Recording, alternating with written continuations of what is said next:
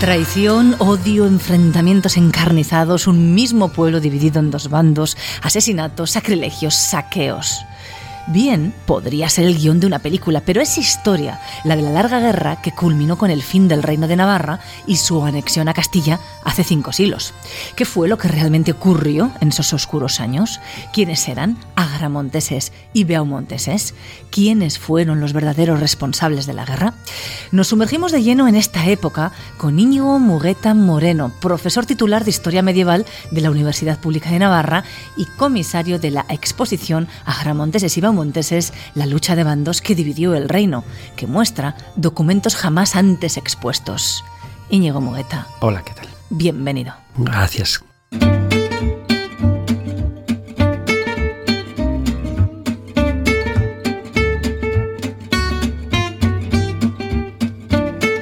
Ciencia al Punto, el podcast de divulgación científica de la Universidad Pública de Navarra. Disfruta de la ciencia. Contigo, Íñigo, nos metemos en la piel de un historiador e investigamos aquello que ocurrió hace más de 500 años, desde 1450 hasta 1522. ¿Qué fue lo que realmente aconteció? Efectivamente, una larga guerra, más de 70 años, que se inicia con el enfrentamiento entre el príncipe de Viana y su padre y progresivamente la toma de partido por parte de los distintos clanes nobiliarios que había en Navarra, asociados en dos grandes partidos políticos, podríamos decir, eh, utilizando el símil actual. Eh, agramonteses y beomonteses en torno a las familias, por un lado eh, Beaumont y por otro lado Peralta Navarra, no tanto Agramont, que no fueron los líderes, y eso motivó pues años de guerras, pues eso, prácticamente 70 años de guerras, donde ya eh, aquella cuestión dinástica en el fondo había perdido ese sentido y en el fondo lo que quedaba pues son esos rencores ¿no? entre bandos nobiliarios que en muchos casos venían incluso de, mucho más atrás. El detonante de todo esto, o al menos lo que hizo saltar las tensiones, es algo que ha ocurrido en muchos momentos la pelea por el trono entre un padre rey y un hijo príncipe. Prácticamente el, mayor peligro para un rey siempre era su hijo, ¿no? Eh, ocurre muchas veces en, a lo largo de la historia y en este caso eh, mucho más porque Juan II era un rey consorte sin un derecho al gobierno en Navarra y en cambio el príncipe de Viana tenía el derecho de la línea sucesoria de, toda la tradición de reyes de Navarra y bueno, en realidad el conflicto eh, se inicia en 1441 en el momento en el que muere la reina blanca de Navarra. Y eh, en ese contexto, pues eh, conocemos, por ejemplo, memoriales de agravios, quejas sobre la actitud del, del, príncipe de Viana desafiante, faltando el respeto a su padre y queriendo marcar su, su hueco ¿no? y diferenciarse de su padre, que realmente era un rey consorte sin derecho. Y ante ese conflicto dinástico, los nobles tenían algo que decir. Claro, los nobles eh, toman partido en función de, las fidelidades un poco personales. ¿no? Estamos hablando de la época medieval, una época en la que el feudalismo es un poco una vinculación personal entre un señor y un noble. Juan II tenía a Pierres de Peralta, que era su mano derecha, su, su capitán más, más fiel, y eh, el príncipe de Viena tenía a los Beaumont. Entonces, que, como el conde de Lerín, Luis de Beaumont, o, el hermano del conde de Lerín, el eh, Juan de, de, Beaumont, en torno a los cuales pues se van creando dos pequeños partidos políticos, por decirlo, por utilizar un símil actual, que acaban conformando dos grupos, dos, pues dos partidos entre la nobleza navarra. ¿Se mantienen los nobles, los feudos, las localidades fieles a cada partido político, utilizando la metáfora, o son infieles? Claro que son infieles, lógicamente, ¿no? Esto es un poquito, hemos hecho la metáfora de Juego de Tronos, el Juego de Tronos está inspirado precisamente en uno de los enfrentamientos de esta época, no, no en Navarra, sino en, Inglaterra, la guerra de las, dos, de las dos rosas, el enfrentamiento entre los Lancaster y los York, y aquí ocurre un poquito lo mismo, y entonces los nobles evidentemente van con quien, con quien más les interesa. Entonces en esta guerra hay muchas fases, así que son nobles que, que lógicamente miran por sus intereses propios. ¿Y cómo termina todo con el reino de Navarra desapareciendo como un reino en sí mismo? Claro, a partir del año 1493, eh, por fin, eh, y esto es algo que la gente no suele saber, pero hasta 1493 hay unos 33-34 años en los cuales los reyes de Navarra no entran en Pamplona. Es decir, Pamplona es una plaza beomontesa en la cual los reyes no entran en Pamplona. Pero a partir de finales del año 93, comienzos del año 1494, los últimos reyes de Navarra, Juan de Albet y Catalina de Foix, sí entran en Pamplona. Y a partir de ahí hacen una política que le hemos llamado de represión frente al bando Beomontés y entre 1494 y 1507, es decir, esos 13 años, consiguen derrotar, barrer, expulsar al conde de Lerín y derrotar definitivamente al bando Beomontés. Pero en contrapartida van a verse en una situación internacional un tanto compleja. En un caso, el rey de Francia presionándoles con, la amenaza de que perderían sus territorios franceses y Fernando el Católico amenazándoles con que si pactaban con el rey de Francia les iba a invadir. Los últimos reyes de Navarra, pues eh, Juan de Albet y Catalina de Foix, tuvieron una, decir, una disyuntiva, la verdad, muy compleja. Finalmente, bueno, en 1512 acaban pactando con el, con el rey de Francia y eso es lo que eh, ocasiona la, intervención de, Fernando el Católico en un contexto pues muy difícil para, ellos y muy convulso e internacionalmente muy complejo que era pues, los enfrentamientos entre, entre la naciente monarquía española y, y la, y la monarquía francesa también. Nos vamos a, pensar en toda esa época, 70 años, más de 70 años de guerra, época medieval, asociada siempre con violencia. ¿Realmente era la sociedad tan violenta como nos la imaginamos? Siempre todas las sociedades anteriores han sido más violentas que, que la actual pero de lo que no cabe duda es de que la mayor parte de la gente en Navarra en aquella época lo que quería era vivir en paz. Esto me parece importante. Y uno de los enfoques que nosotros hemos, hemos tenido en estos trabajos es tratar de ver la responsabilidad de la violencia. Eh, quién es la mano que agita la espada y quién es quien, quien recibe el golpe. ¿no? Creo que esto es importante.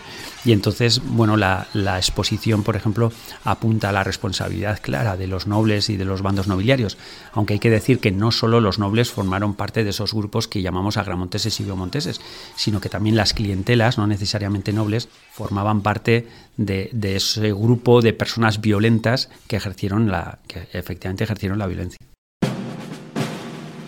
¿Y por qué les interesaba la violencia, la guerra? Bueno, son, es el estamento militar, es el estamento tradicional el que se ocupa de, la, guerra en la Edad Media y, y, claro, y consigue también sus beneficios a partir de la guerra. El ayudar en el enfrentamiento al príncipe de Viana o a su padre les ocasiona eh, muchos beneficios. Es más, es que hay veces que algunos de los privilegios que se, de, los, de las concesiones que hacen los reyes se hacen porque, se, porque ese noble ha actuado con asaz derramamiento de sangre es decir, que se premia lo sanguinario que un noble ha sido. ¿no? Estoy recordando el caso de Martín de Peralta en toda su campaña de 1455 por la Merinda de Sangüesa, donde destruye, por ejemplo, Rada hasta sus cimientos, por expresa petición del rey. Lo que se premia es ese carácter sanguinario. ¿No? Se premia con tierras. Claro, con tierras, con, señoríos, con señorío, con el señorío jurisdiccional. Ya no solo las tierras, unas rentas que le dan un dinero, sino también el poder sobre toda una localidad que a partir de ese momento pues va a señorear ese noble, va a ser capaz de nombrar al alcalde y sí, sí, sometiendo a un régimen mm, feudal a unas localidades que, que nunca habían sido sometidas a un régimen feudal.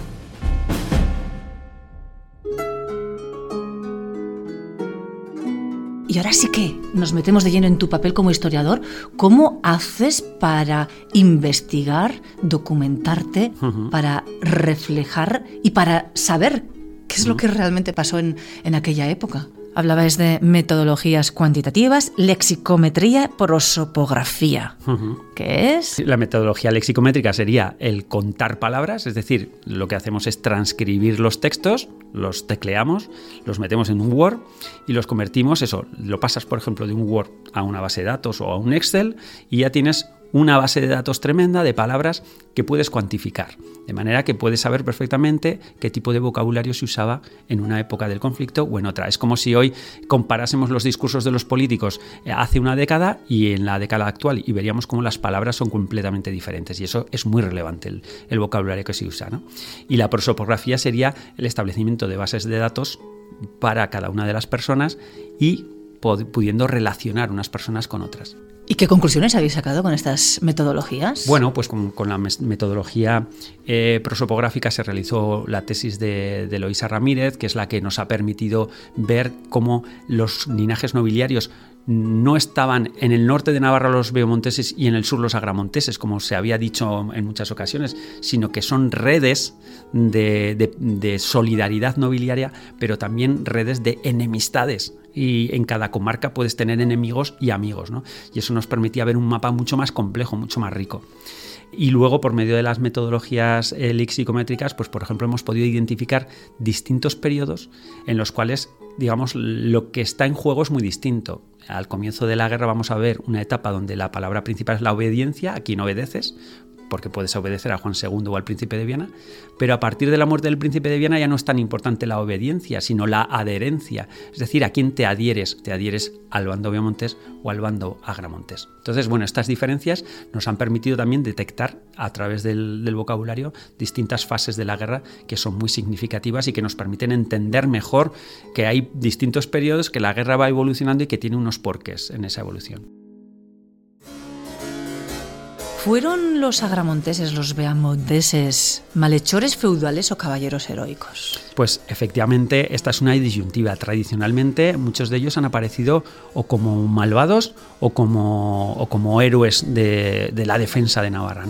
Nosotros lo que queríamos mostrar es un tema súper clásico en la historiografía, que es el tema de los conflictos verticales. Es decir, que en esta época lo habitual es que los nobles ejerzan violencia sobre las comunidades que señoreaban. Y esto lo tenemos en muchos casos. Lo tenemos en Santa Cara, lo tenemos en Lumbier, lo tenemos en Caparroso, lo tenemos en, en un montón de pueblos de Navarra en Peralta, ejercido por nobles, tanto agramonteses como beamonteses. Así que eh, la verdad es que nuestra visión es que en general estos nobles se comportaron como verdaderos malhechores feudales, ya no solo sobre los pueblos que señoreaban, sino también en los alrededores, porque se comportaron como verdaderas cuadrillas de malhechores eh, asaltando caminos y a mercaderes que pasaban por allí, pues porque su modo de vida era la violencia y la guerra. Está pensando que no sé si da gusto estar en estos tiempos o en mejor, aquellos. Mejor ahora mejor ahora. a seguir investigando para aprender de los errores pasados. Exactamente. Íñigo Mugueta, mil gracias. Enhorabuena por tu exposición. Ojalá que tengamos muchísimas oportunidades de seguir eh, disfrutándola y que se convierta en permanente en breve. Gracias. Gracias. Has escuchado Ciencia al Punto, el podcast de divulgación científica de la Universidad Pública de Navarra. Disfruta de la ciencia con la colaboración de la Fundación Española para la Ciencia y la Tecnología, Ministerio de Ciencia e Innovación.